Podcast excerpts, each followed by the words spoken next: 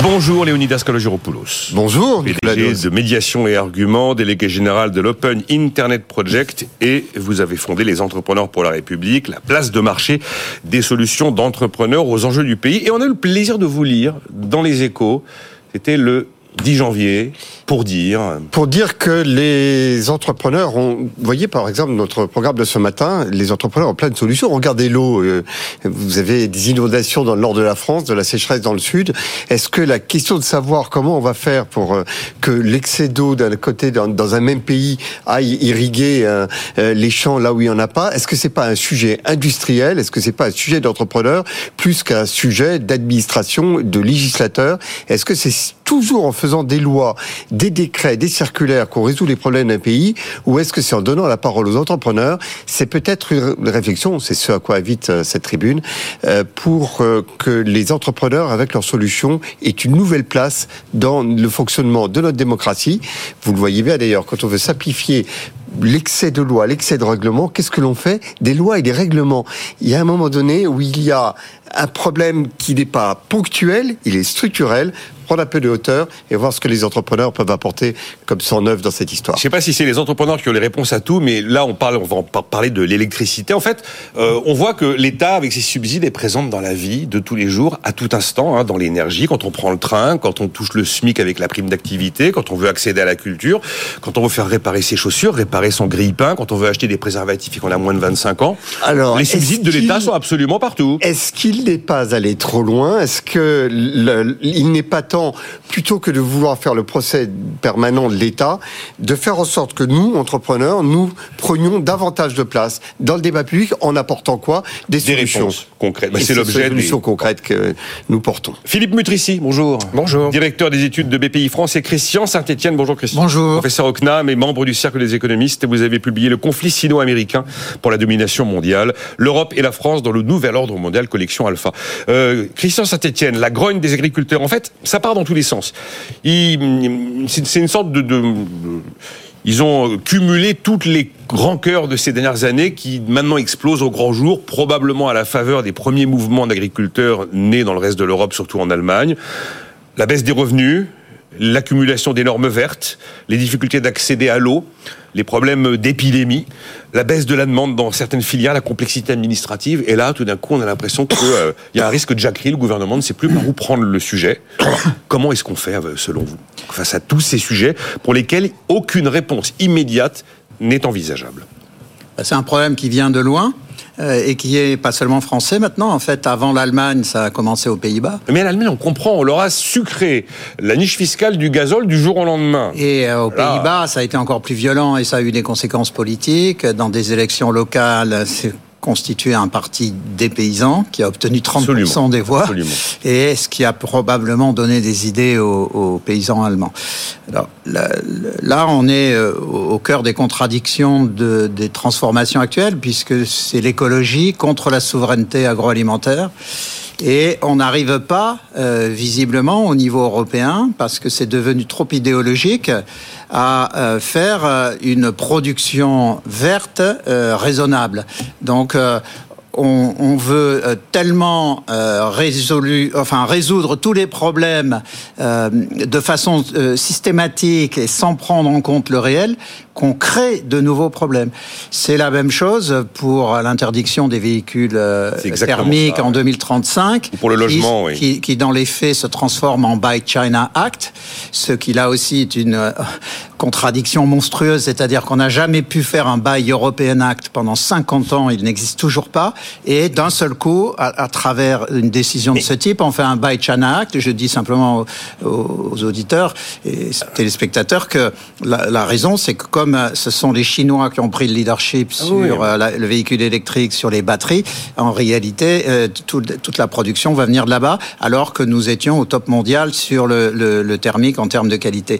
Et, je termine d'ailleurs juste une autre incise. les spécialistes considèrent que pendant encore 15 ans, des véhicules thermiques consommant moins de 4 litres euh, au 100 sont plus propres que des véhicules électriques. Voilà. Or, euh, en fait, euh, gouverner, c'est anticiper, mais avec pragmatisme et dans le respect des gens qui sont là. Et on oublie ça dans tous les domaines. Alors, ce que, ce que vous dites est parfaitement illustré par ces chiffres. À Bruxelles, on veut de la qualité, mais on veut des prix bas et on veut des, des, une baisse des surfaces cultivées et on veut moins d'engrais et moins de phytosanitaires. Résultat des courses, on 40, 40, millions de tonnes importées en 2023 de céréales. Importe de, pays ben qui ne respectent pas ces normes. Exactement. Donc on importe 40 millions de tonnes de céréales en 2023, deux fois plus qu'en 2022. On a vu une hausse de 70% des importations de volailles en deux ans en France, notamment depuis le Brésil. Aujourd'hui, un poulet sur deux consommé en France est importé. C'était 1 sur 4 en 2000. Les importations agroalimentaires ont doublé entre 2000 et 2019. Mais on a toujours tout faux. Enfin, c'est mm. C'est désespérant ce que vous décrivez. Et c'est pareil pour l'automobile et pour le logement. Effectivement, à force de vouloir que des logements verts, on va plus avoir de logement du tout il y a un moment, c'est désespérant. Hein. Il y, a un, il y a un conflit euh, écologie-souveraineté et il y a un conflit idéologie réelle. Bon, et la conjonction des deux, conflits nous met dans des situations insupportables. Seulement, quand les agriculteurs grognent, généralement, le pouvoir politique prend ça au sérieux, surtout quand ça commence à devenir quelque chose d'européen. Euh, Philippe Mutrici et puis Leonidas Kalogiropoulos, sur ce qu'on vient de dire, on pourrait tirer tous les, toutes les ficelles de tous les sujets qui, et toutes les revendications qui, chez les agriculteurs, vraiment ont du sens. Mais Alors, Philippe Mutrici, oui. Non, mais j'ai l'impression qu'il y a déjà il y a trois sujets euh, d'inquiétude majeure euh, en complément de ce que vient de dire euh, Christian Saint-Etienne. C'est que le, premier sujet, c'est des sujets d'inquiétude sur la loi Egalim. Est-ce qu'elle sera bien respectée? Est-ce que les, les, les, mécanismes qui protègent les revenus des agriculteurs vont bien fonctionner dans un moment où euh, la grande distribution, et pas qu'elle d'ailleurs, il y a une pression de l'ensemble des consommateurs pour faire baisser les prix. Je rappelle, hein, les prix alimentaires. La loi Egalim, loi qui est votée il y a quelques années, il y a Egalim 1, Egalim 2, qui est une loi qui doit conduire à des hausses de prix pour préserver les revenus des agriculteurs. Avec un ministre aujourd'hui qui veut faire baisser les prix. Dans un contexte, c'est ça, et dans un contexte où les prix alimentaires ont pris 20% en deux ans. Donc, euh, c'est là, donc il y a une inquiétude chez les agriculteurs et on, comme pour les TPE, d'ailleurs, il y a une grande diversité dans l'agriculture. C'est-à-dire que vous avez des céréaliers, vous avez des éleveurs, vous avez des petites exploitations. On commence à avoir même des exploitations qui essayent de respecter euh, les, normes environnementales. Et puis vous avez à l'inverse des, des, énormes euh, complexes, euh, agro, je dirais presque agro-industriels en fait. Mmh. Donc il y a Egalim, premier sujet. Et le deuxième sujet, vous l'avez dit, c'est les normes. C'est énorme. Là aussi, il y a, une inquiétude sur, euh, je dirais, quasiment tous les 15 jours, il y a une nouvelle annonce. Euh, c'est vrai plutôt en, provenance de, la Commission européenne. Avec une surtransposition traditionnelle en France. Et donc là, il y a un moment où on peut comprendre qu'il y a une forme de, entre guillemets, de ras-le-bol. Et puis, il y a le troisième sujet aussi, qui est le sujet d'actualité, qui est peut-être l'étincelle qui met le feu aux poudres, c'est des inquiétudes sur le prix de l'énergie, et notamment euh, les, avantages fiscaux dont bénéficie le, le, le gazole agricole. Et donc voilà, si vous, rajoutez ces trois gros sujets, je pense, sont des sujets d'inquiétude, et donc le gouvernement en fait doit les rassurer sur les trois sujets. Alors effectivement, Egalim, il serait bien d'éviter la confusion entre ce que dit la loi Egalim et ce que dit Bruno Le Maire euh, sur les normes. Moi, ce chiffre de la FNSEA, alors je, je les prends au mot, j'imagine qu'ils l'ont pas inventé, mais il parle de 75 molécules qui n'existeront plus en France, pour lesquelles aucune alternative n'existe, mais qui restent autorisées dans le reste de l'Europe. C'est-à-dire que euh, le traitement de l'agriculteur français est complètement décalé par rapport au traitement de l'agriculteur européen. Alors effectivement, le gazole non routier, on a commencé à réduire la niche. Les pêcheurs sont passés entre les gouttes mais les agriculteurs voient une partie de la niche fiscale. Sur les normes, vous trouverez toujours des agriculteurs pour être plus ou moins d'accord sur le remplacement des molécules dangereuses pour la biodiversité par euh, d'autres d'autres systèmes. Quand il y a une alternative. Quand il y a une alternative. Tout à fait. Mais en revanche, entendre euh, qu'il faut mettre 5% des terres en friche, là, pour le coup, pour un agriculteur, c'est incompréhensible c'est incompréhensible parce que c'est contre, j'irais presque, c'est contre nature. Bon. surtout quand dans un euh, contexte où avec l'Ukraine, on a frôlé la crise de famine dans beaucoup de pays. Mais Léonidas, c'est vrai que le fait de euh, rédiger des normes euh, avec des interdits sur des produits, sur des notamment des fertilisants, sans s'assurer que l'alternative existe, c'est quelque chose qui est assez aberrant. Euh, on a la question de des farines de bovins qui sont données traditionnellement comme nourriture aux volailles. C'est interdit en Europe, mais on les exporte pour, alimenter, pour nourrir des volailles au Vietnam que nous apportons. Donc nous avons, nous sommes à l'épicentre d'injonctions contradictoires pour lesquelles on a effectivement placer les agriculteurs dans une équation qui est intenable.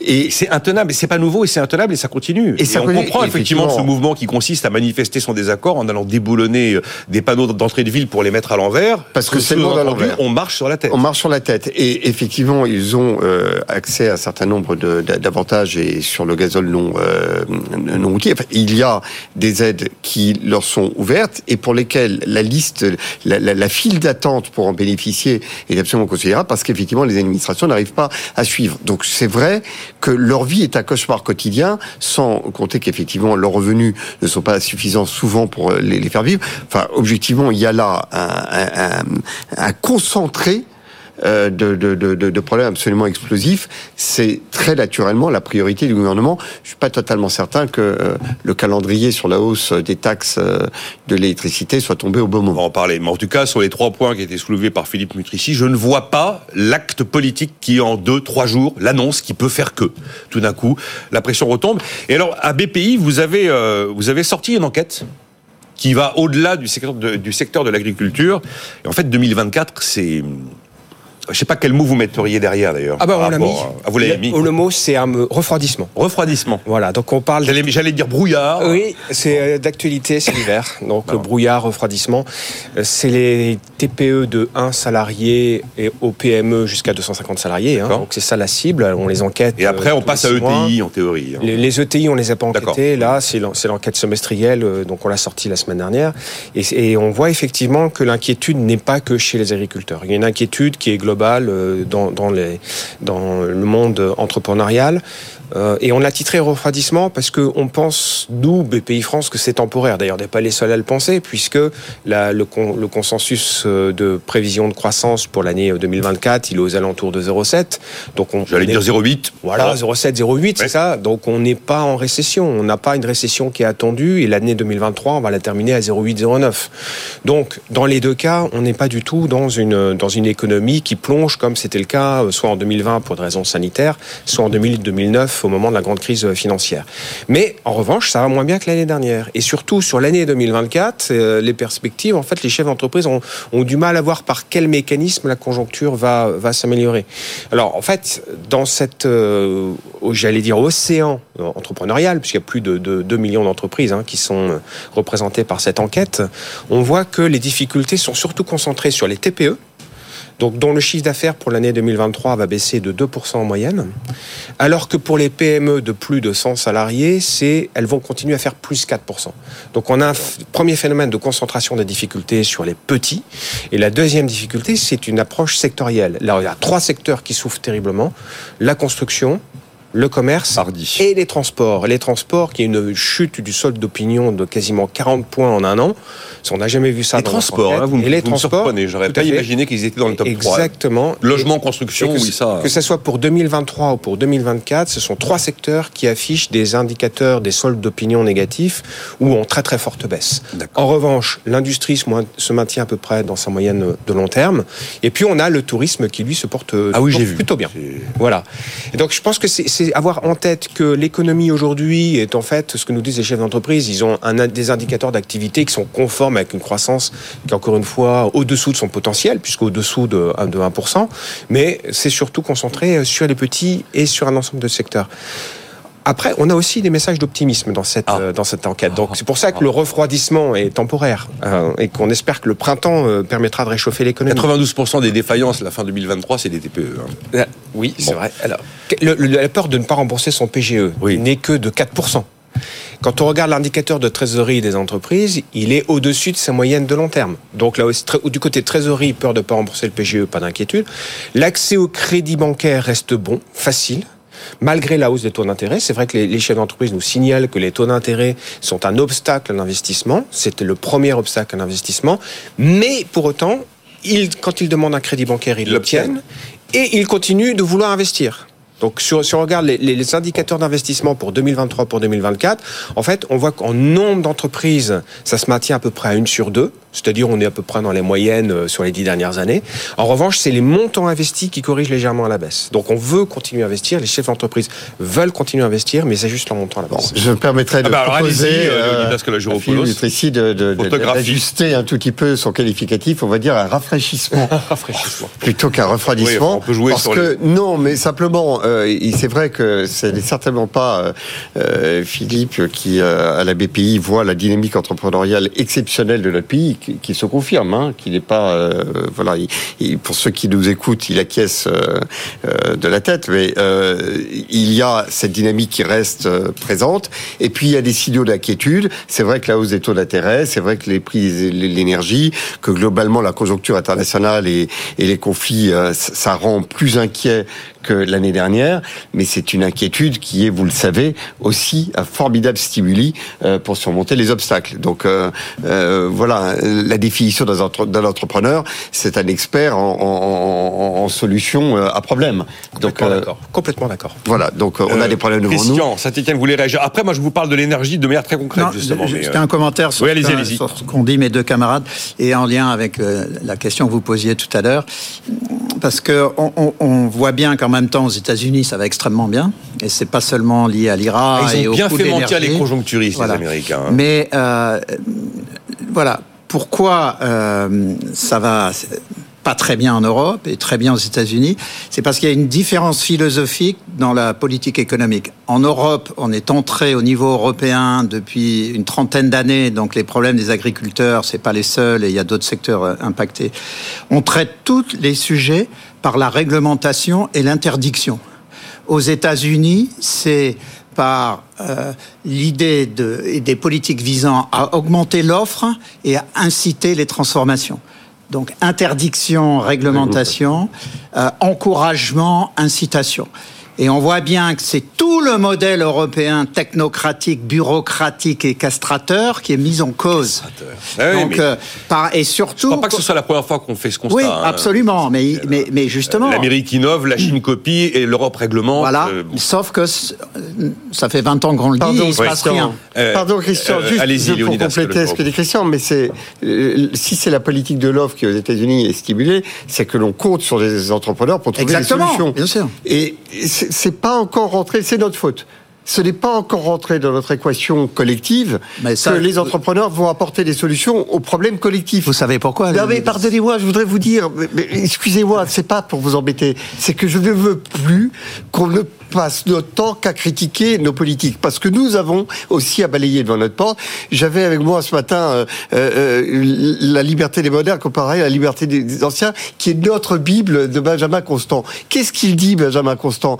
Il dit laissez le bien commun aux politiques, aux représentants, c'est leur job, et nous, on va s'occuper de nos affaires et de notre commerce. Ça ne nous regarde pas. Si ça nous regarde, la question de l'eau, la question des agriculteurs, la question des transports, la question du savoir, des, des les questions de sécurité, on a des solutions. On ne l'a pas assez dit. C'est à nous de le dire. Oui, mais c'est bien, et bien ce que je dis et c'est ce que font les Américains. D'accord, mais, c'est à nous de le dire. Il ne faut pas attendre que les politiques. Et encore une fois, mais c'est bien ce que je suis en train de dire. Je suis en train de dire qu'il faut basculer du modèle européen vers le modèle américain pour aller chercher du côté de l'offre et des, entreprises des solutions aux problèmes.